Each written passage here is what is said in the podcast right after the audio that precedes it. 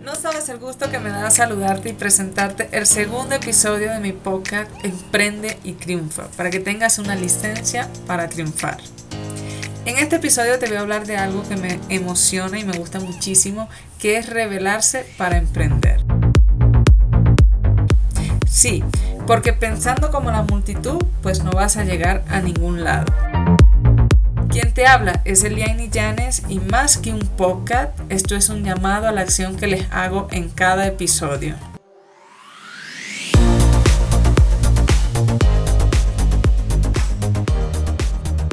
Como te comentaba, revelarte para emprender. Sí, eso se trata de que tienes que revelarte contra todo lo que aquello que está establecido, con lo que te enseñan en el cole, en la universidad, contra los pensamientos populares que casi todo el mundo tiene. Porque lo primero que piensan cuando comienzan a trabajar es en comprarse un, auto.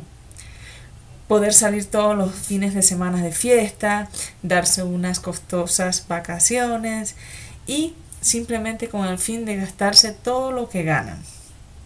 Sin tener un plan y sin tener un plan que te permita rebelarte contra todo aquello que está establecido. Rebelarte con causa.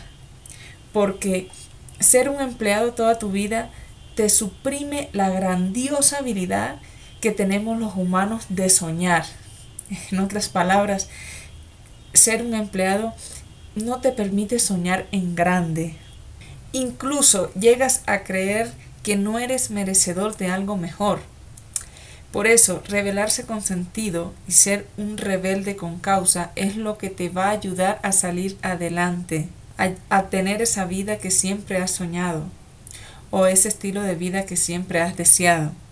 Ten siempre la iniciativa de autoformarte para adquirir un pensamiento crítico y autónomo de todo tu aprendizaje, para que puedas aplicarlo.